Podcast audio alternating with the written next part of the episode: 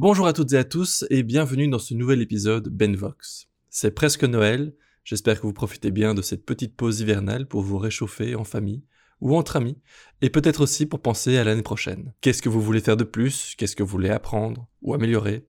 J'espère que cet épisode vous inspirera. Aujourd'hui, nous allons parler d'apprentissage et de résilience. Nous allons parler d'ateliers de céramique, de couture et bien d'autres, car on va à la rencontre de Green Fabric, un lieu dédié à la création et l'innovation au service de la transition écologique et sociale.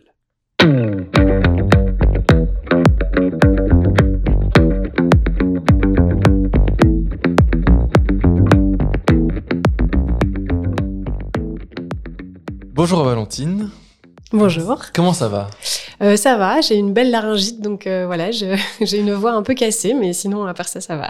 Non, non, t'inquiète pas, t'as une très belle voix. J'avais peur quand tu m'as dit que t'avais euh, ta voix cassée, mais en fait, ça va, ça va. alors ici, on est au milieu d'un atelier de... Céramique. Et avant ça, on est passé par devant des machines pour faire du, du tissage, on est passé devant des, des, machines bah, de couture. Parce qu'en fait, aujourd'hui, on va parler de slow fashion, mais bon, c'est un sujet qu'on a déjà un peu abordé dans d'autres épisodes, mais ici, on va parler non pas de marques de vêtements durables, mais d'ateliers de couture, de recyclage, d'entretien de vieux vêtements, etc. Alors d'abord, euh, est-ce que tu peux nous expliquer en quelques mots qu'est-ce que c'est donc Green Fabric? Alors la Green Fabric, c'est un atelier créatif participatif. Euh, ça, il y a plusieurs pôles en fait dans la Green Fabric. On a, comme tu disais, le pôle workshop, donc c'est euh, le, le, pôle dans lequel on donne des ateliers pour le grand public. Ça peut être de la céramique, il y a de la couture, euh, il y a du tricot machine, des ateliers zéro déchet. C'est assez varié. Ensuite, on est un coworking de créateurs. Donc il y a neuf euh, créatrices qui sont résidentes. Donc là, on est dans l'un des ateliers d'une des créatrices euh, et donc qui peuvent développer leurs propres projets personnels euh, dans le lieu. Et on a aussi un Fab Lab textile, donc des machines qui peuvent être utilisées à l'heure, à la journée, enfin comme un Fab Lab, mais c'est des machines textiles, donc une brodeuse, machine à coudre, machine à tricoter, à tuft, il y a vraiment plein de machines qui sont utilisables, donc par des personnes extérieures à l'heure à la journée, par les résidents du lieu. Voilà. Et alors, le tout dernier point, c'est qu'on a une mercerie de seconde main. Et donc, en fait, euh, au début, enfin, on y reviendra certainement à la suite mais, de l'épisode, mais voilà, le projet, c'est vraiment de travailler que avec des matériaux récupérés, euh, durables, euh, en circularité, quoi. Et, euh, et, du coup, à force de récupérer, on s'est dit que même dans nos ateliers, dans nos créations, on pourrait pas tout utiliser. Donc, on a développé un petit coin mercerie de seconde main où les gens de l'extérieur peuvent aussi venir chercher. Il y a des fermetures éclairs, des tissus, des boutons, donc vraiment plein de choses qui peuvent être utilisées pour créer, mais c'est des voilà des invendus, des surstocks, des choses qui auraient été jetées. Ok. Mais alors, est-ce que tu peux par exemple donner un exemple des workshops? Comment ça se passe exactement? Tu dis que tu as un workshop par exemple de, je pas de tissage. Alors, c'est combien de personnes? Et qu'est-ce qu'on fait? Euh, Est-ce qu'on apprend une technique? Ou est-ce qu'on on, est là finalement pour euh, repartir avec un bout de tissu qu'on a soi-même tissé? Il y a vraiment plusieurs euh, possibilités. on fait pas mal d'ateliers d'initiation. Euh, que ce soit euh, à la couture, à la broderie, euh, tissage sur en pause parce qu'il y a une, nouvelle créatrice qui fait du tissage qui est arrivée là début novembre, donc juste le temps de remettre en route les ateliers. Mais donc en fait, euh, souvent, effectivement, on essaye vraiment de faire des ateliers où les gens peuvent repartir avec quelque chose. Mhm. Euh, c'est toujours plus gratifiant. Après, c'est des ateliers d'initiation. Enfin, une partie de nos ateliers, c'est des ateliers d'initiation. Et donc, du coup, voilà, si c'est une initiation de tissage, on va clairement repartir avec quelque chose qui fait 5 sur 5. Le temps d'apprendre la technique, d'essayer différents points, etc. Euh, les ateliers couture, on essaye de faire des ateliers couture à thème où c'est un, un t-shirt et donc les gens repartent avec un, avec un t-shirt. voilà, on prépare vraiment au maximum maximum. Et après, il y a des, plutôt des sessions, on va appeler ça comme ça, que ce soit en céramique ou en couture, où là, les gens, en céramique, par exemple, ils viennent toutes les semaines. En couture, ça va être une fois par mois. Et donc là, voilà, les gens développent leur projet au fur et à mesure des, différentes sessions. Donc c'est un peu, c'est un peu les deux, quoi. Les initiations en one shot et puis mhm. les sessions euh, à plus long terme. Ouais, c'est ça. Peut-être que les gens vont commencer avec l'initiation et puis quand ça leur plaît, ils vont se dire ok, je vais faire mon petit projet, venir. Euh, voilà, c'est ça. C'est vraiment euh, de se dire bah comme ça, les gens ils ont l'occasion de tester. Est-ce que ça me plaît comme technique? Mhm. Clairement, euh, voilà, un tissage, c'est parmi les premiers ateliers qu'on avait donnés. Il y avait plein de gens qui disaient ça a l'air trop chouette, mais j'ai quand même envie de voir si ça me plaît. Et puis après les initiations, bah, elles proposaient des perfectionnements, etc. pour les gens qui accrochent quoi. Et du coup les, les, les initiations, bah, c'est pas cher. Euh, enfin c'est Ouais, un, ordre d'idée déjà de, de, prix pour. Euh, oui, mais justement, en fait, euh, on fonctionne principalement en prix libre à la Green Fabric. Donc. Avec quoi comme prix indiqué du coup?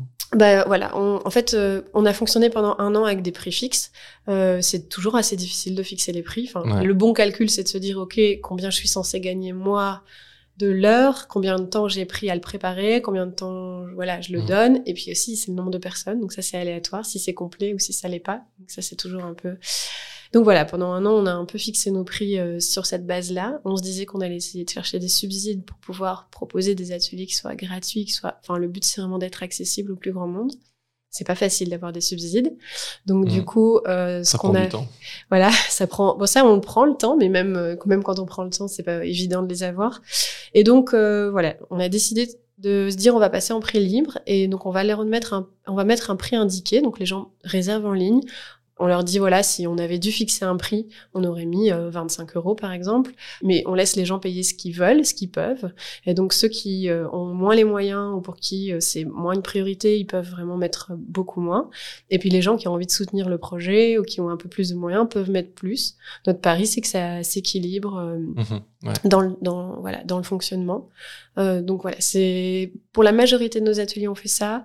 Euh, pour les ateliers céramiques, on le fait pas parce que la céramique, il y a vraiment beaucoup de frais, beaucoup de travail derrière. La matière, peut-être. La matière, le four, la voilà. Donc ça, c'est vraiment euh, quelque chose qui, qui était trop compliqué. Donc on fait pas pour la céramique. Enfin, la céramiste ne le fait pas. Euh, mais pour tous les autres ateliers, à part les créateurs extérieurs, où eux ils fixent souvent leur prix, on leur laisse la possibilité, mais souvent on préfère avoir un prix fixe. On met on met du prix libre. Voilà. Ok.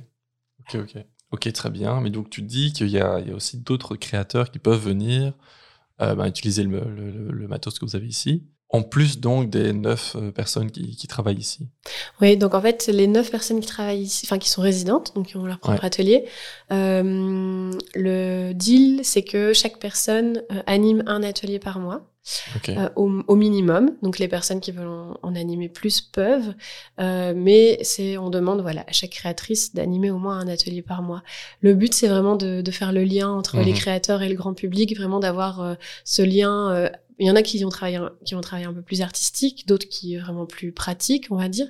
Mais voilà, c'était vraiment de se dire on fait du partage, de la, de la transmission de savoir-faire, etc. Et donc c'est une des bases du projet.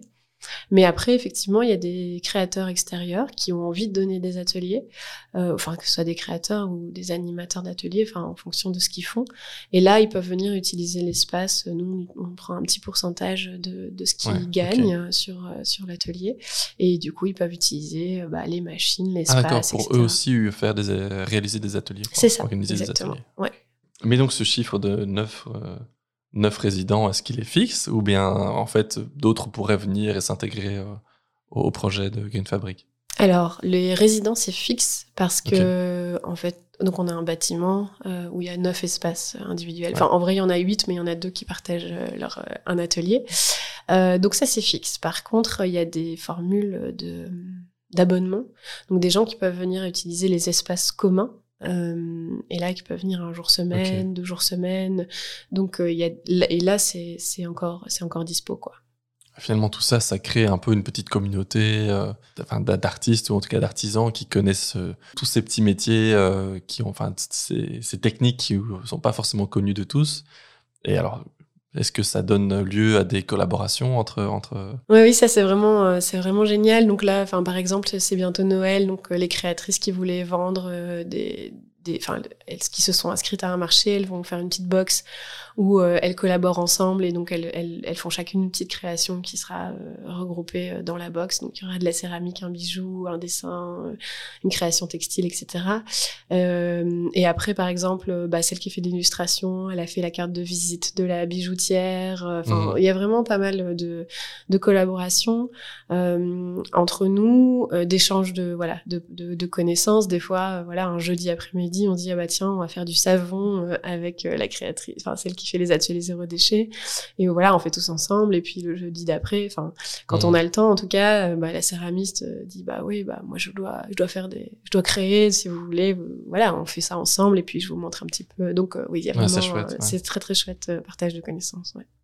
Ah, c'est cool. Euh, aussi, l'objectif donc de Green Fabric, c'est euh, de réparer ses propres vêtements. Est-ce que ça fait partie des, des sessions que vous organisez, je suppose? Ouais. Euh, alors, par exemple, dans ce cas-ci, comment ça se passe? Est-ce qu'on on vient avec du matériel? Est-ce qu'on vient avec son propre tissu? Est-ce qu'on vient avec ses propres boutons?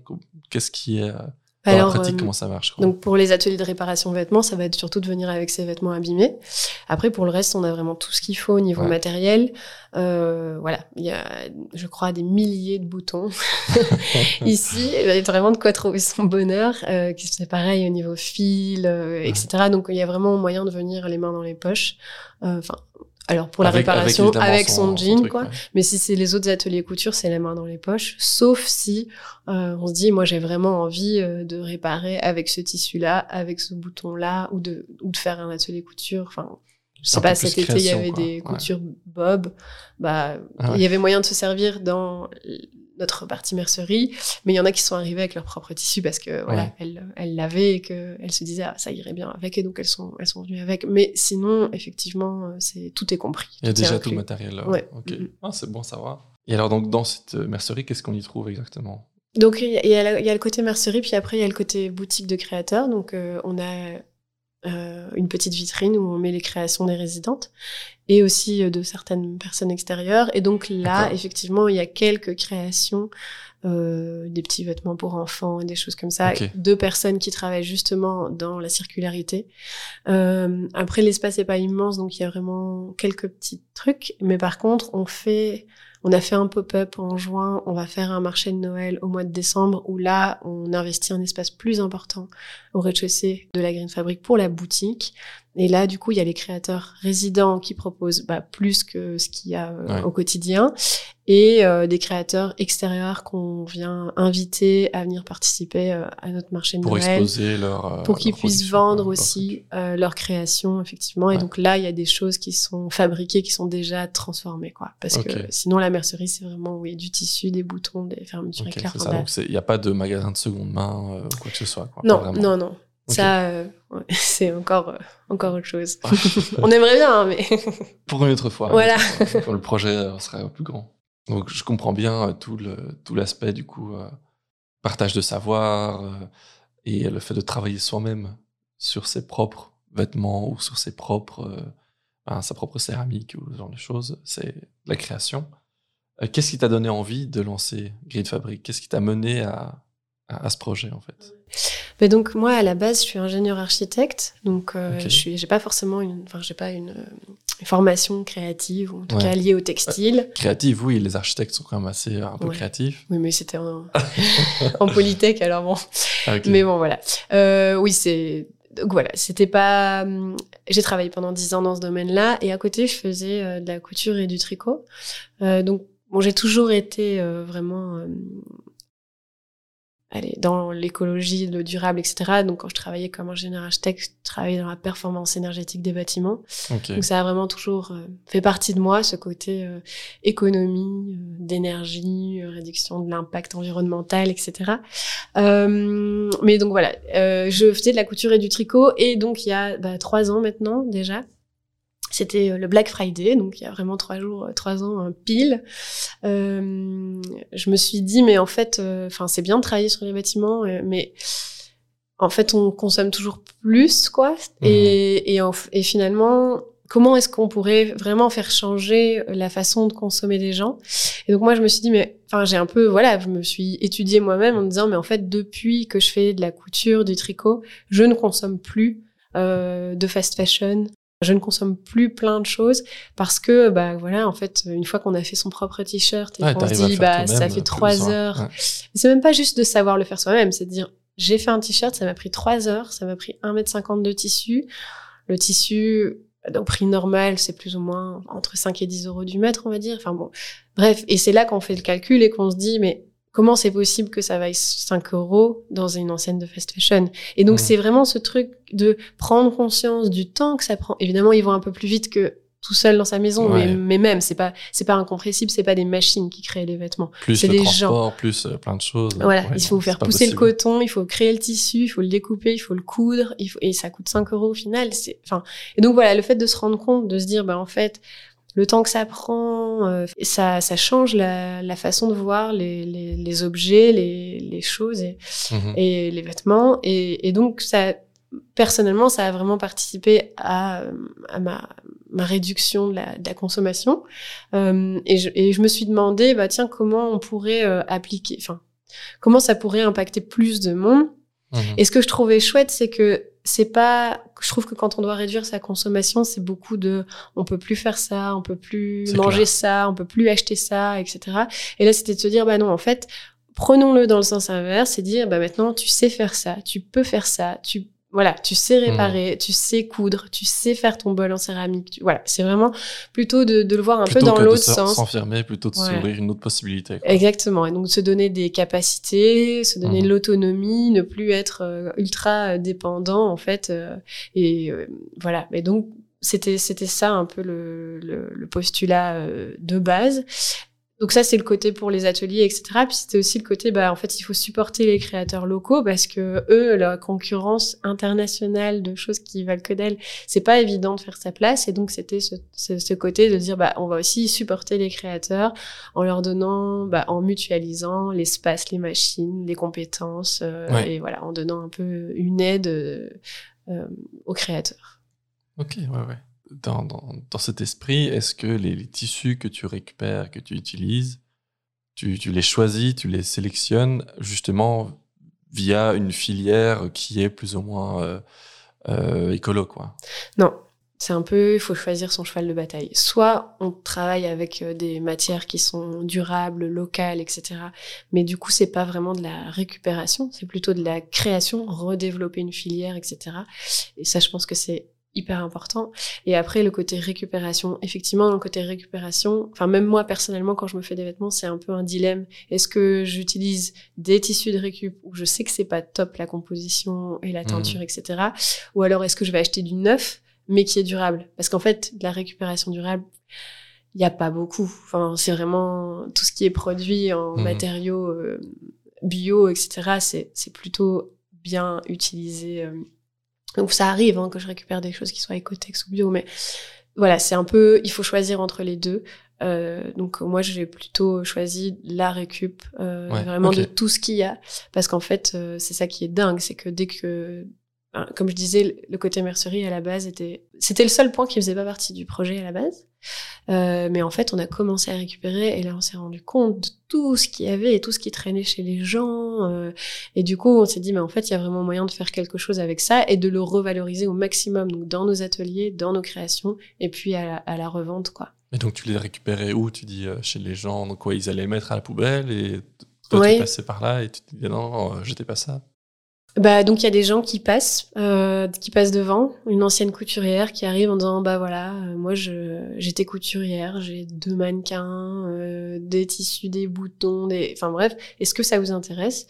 Et donc voilà, les gens ils nous ramènent des choses. Donc il y a, y a voilà, il y a des anciens couturiers, des créateurs, des gens qui, des particuliers qui font de la couture chez eux, qui se rendent compte qu'au bout de trois ans ils ont pas pas utilisé tous ces tissus là et voilà ils font des tris, ça fait mmh. plus quoi en faire et qui viennent le déposer.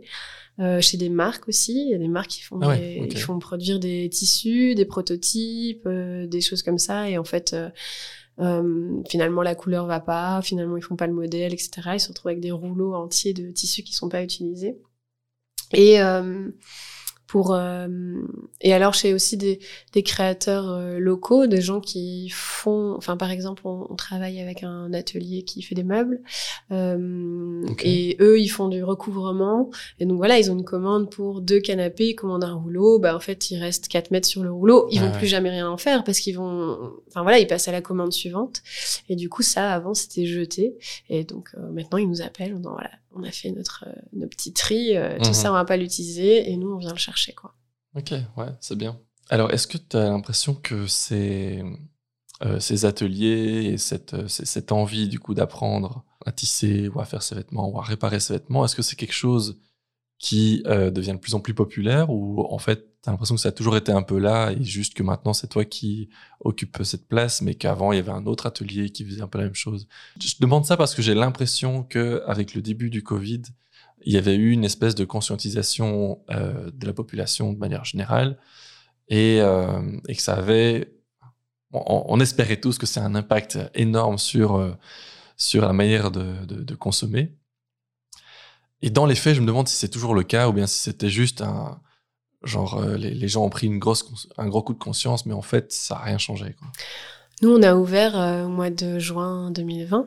Donc du coup, vraiment, c'était censé ouvrir avant d'ailleurs, euh, donc en plein Covid, et on a pu donner nos premiers ateliers fin juin on a eu énormément de monde, énormément de monde. Les gens étaient vraiment en attente euh, d'activité. Il y en a plein qui m'ont dit, j'ai passé trois mois, en fait, je sais rien faire. Donc je me dis, enfin voilà, j'aimerais bien savoir broder, savoir un peu occuper son temps de façon créative, de façon euh, utile, enfin et, et créative quoi. Euh, donc on a eu énormément de monde, effectivement. Euh, je pense que plein de gens ont eu des réflexions comme la mienne en disant il faut qu'on change les choses, etc. Qu'il y a pas mal d'ateliers qui ouvrent pour apprendre à faire soi-même, des, des, enfin voilà, des, ou qui proposent des workshops, etc. Et c'est super, vraiment. Mais par contre, effectivement, comme je te disais tout à l'heure, euh, au début, enfin là, euh, en août, septembre, octobre, on a senti vraiment une grosse, grosse baisse de la de, la participation aux ateliers.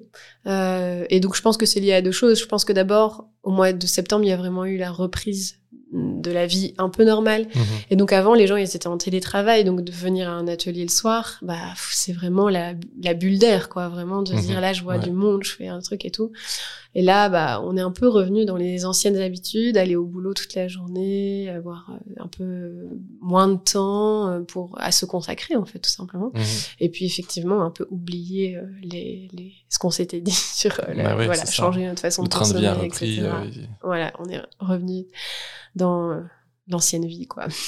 Ouais, ouais c'est un peu dommage. Hein.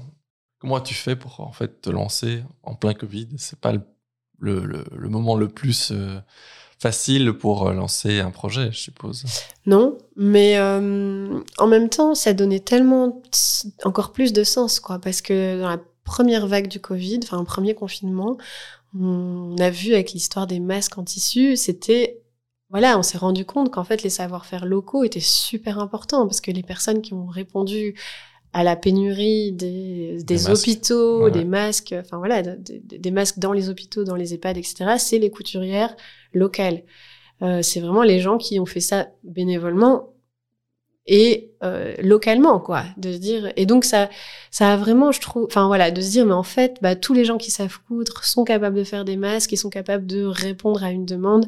Ça a vraiment pour moi donné énormément de sens au projet. Mmh euh, après euh, l'ouverture euh, je pense que tout le monde l'année dernière au mois de juin s'est dit euh, c'est bon c'est réglé c'est derrière nous.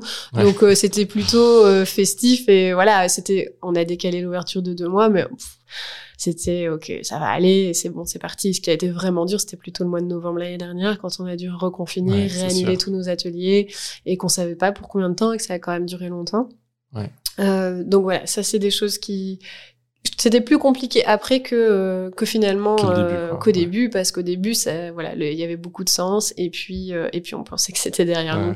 Comme on était naïf. Voilà. Donc oui Ok, donc euh, reprenons un peu. Si, par exemple, j'ai envie d'apprendre, euh, si je veux en apprendre plus sur euh, des ateliers, comment est-ce que je m'inscris Comment est-ce que je vois la liste des ateliers disponibles et la programmation Où est-ce que ça se passe Et qu'est-ce que je dois amener avec moi? Apparemment rien, du coup, mais... C'est ça. Mais donc, en fait, toutes les informations sur, sur le site internet, c'est greenfabric.be. Là, il y a vraiment tout le, tout le programme avec les ateliers qui sont prévus. C'est toujours en soirée? C'est pas toujours en soirée, donc euh, c'est la semaine c'est principalement en soirée. On a des ateliers le week-end, matin ou après-midi, ça dépend. Il y a des ateliers enfants les mercredis après-midi pour les enfants entre 8 et 12 ans. Euh, donc voilà, tout le programme et les liens pour s'inscrire euh, sont sur le site internet. Euh, il y a aussi, bah, pour les gens qui veulent utiliser l'atelier partagé, le détail euh, des prix, euh, des, mhm. machines qui peuvent être utilisées.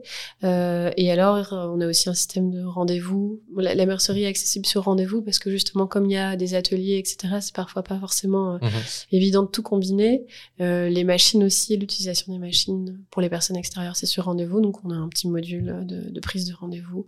Euh, voilà, il y a vraiment toutes les infos sur le site internet. Après, on, est sur les réseaux sociaux, donc Instagram et Facebook, c'est Green Fabric BXL pour les deux. Euh, voilà, si comme ça, on partage un peu euh, ce Mhm. qu'on pense, euh, les portraits des créateurs, les, un peu le quotidien de la, de la Green Fabric euh, sur Instagram et puis sur Facebook, bah, de nouveau, on crée les événements, etc. Et on- enfin, on a une newsletter, donc ça, c'est encore, je pense que le meilleur moyen pour, euh, voilà, on, ne, se, on ne spamme pas du tout. C'est une fois par mois le programme des ateliers du mois prochain. Et, et, et voilà, par exemple, là, je suis en train de faire celle de, du mois de décembre. Bah, on, on dit qu'on fait un marché de Noël euh, à la Green Fabric. euh, et donc, voilà, on donne un peu les détails euh, des créateurs. Mais donc, voilà, c'est encore, je pense, le meilleur moyen parce que dans les réseaux sociaux, c'est un peu difficile. on est un peu noyé parfois vrai, ouais. avec ouais. tout ce qu'on suit, etc. Donc, Ouais. voilà. Parfois, quand on voit qu'il nous reste euh, 50 stories à regarder, euh, on n'a pas envie de commencer, quoi. Voilà, c'est ça. C'est vrai. Euh, comment vous vous organisez par rapport au Covid? Est-ce qu'il y a des, il y a des règles, X personnes maximum par, euh, par atelier, masque obligatoire, ce genre de choses? Oui, oui. bah, Covid, donc, euh, euh, Covid pass euh, Non, heureusement, on n'a pas le Covid Pass. Ça serait quand même compliqué. Bon, de toute façon, à chaque fois, il y a une animatrice et donc, au final, on est quand même souvent aux alentours de six participants maximum parce que au-delà, euh, c'est compliqué pour l'animatrice de, de gérer. Euh, ça correspond à, à 10 mètres carrés pour une personne qui a été longtemps euh, la règle. Euh, pour le nombre de participants aux ateliers. Euh, donc voilà, on, on reste plus ou moins à, à ça. Euh, oui, on, on porte le masque euh, pendant les ateliers. Voilà, surtout maintenant quand on voit que ça remonte, euh, Ouais, bah, on clair. essaye d'être euh, d'être prudent. Ouais, ouais, et, bien sûr. euh, et voilà. Ok. Euh, et alors pour finir, eh ben, je vais t'inviter à donner un message à, à l'audience. Qu'est-ce que tu as envie de, de dire? Euh, demain, du jour où on est en train d'enregistrer, euh, c'est le Black Friday. Et du coup, j'ai vraiment envie de dire, voilà, euh, réfléchissez à ce que vous consommez, à ce que vous achetez, à vos besoins, à qui le fait, dans quelles conditions. Et voilà, il ne faut pas arrêter de vivre, arrêter d'acheter, mais vraiment essayer de vous poser la question quand vous consommez. C'est pas parce que ça arrive en 24 heures euh, livré par Amazon que ça a été produit euh, de voilà que c'est tombé du ciel. Non, il y a quelqu'un Mhm. qui l'a fait, qui a qui a fabriqué les matériaux, qui a fabriqué le produit, qui l'a livré et euh, de se questionner un peu sur euh, le prix des choses et sur la valeur des choses et sur l'impact surtout et sur ce que vous vous avez euh, le Mhm. pouvoir que des gens en tant que consommateurs euh, de, de faire un peu changer les choses et de refuser euh, certains systèmes. Parce qu'en participant, c'est comme si on soutenait euh, le système, quoi. Moi, oui, c'est voilà. le truc qui me gêne quand je vois un truc euh, vraiment pas cher, typiquement en fast fashion. Est-ce que j'ai vraiment envie de, de dire que je valorise ce système, quoi? Oui, c'est c'est c'est un- c'est une façon de, de, de dire qu'on qu'on veut plus ça. Après, clairement, chacun a des situations euh, différentes et Bien donc il y a des gens qui ont plus ou moins le choix, mais c'est juste de se dire voilà, si si j'achète 10, 10 vêtements en fast fashion un jour, est-ce que vraiment j'en ai besoin? Ou est-ce que en fait j'aurais pu acheter un vêtement durable, local, soutenir une entreprise euh, qui voilà qui a du sens et qui essaye de faire changer les choses? Euh, Ok, super. Ben, merci beaucoup. merci à toi. Et comme toujours, j'encourage tout le monde à, bien sûr, venir déjà visiter euh, Green Fabric. Euh, et si le slow fashion vous intéresse, eh ben, il y a plein de workshops qui devraient vous plaire ici. Et puis, bien sûr, euh, je vous invite à les suivre sur les réseaux sociaux. Donc, elle a bien dit Facebook et Instagram. Je mettrai les liens, bien entendu, dans la description, comme d'habitude. Et voilà. Belle journée. Salut, à la prochaine.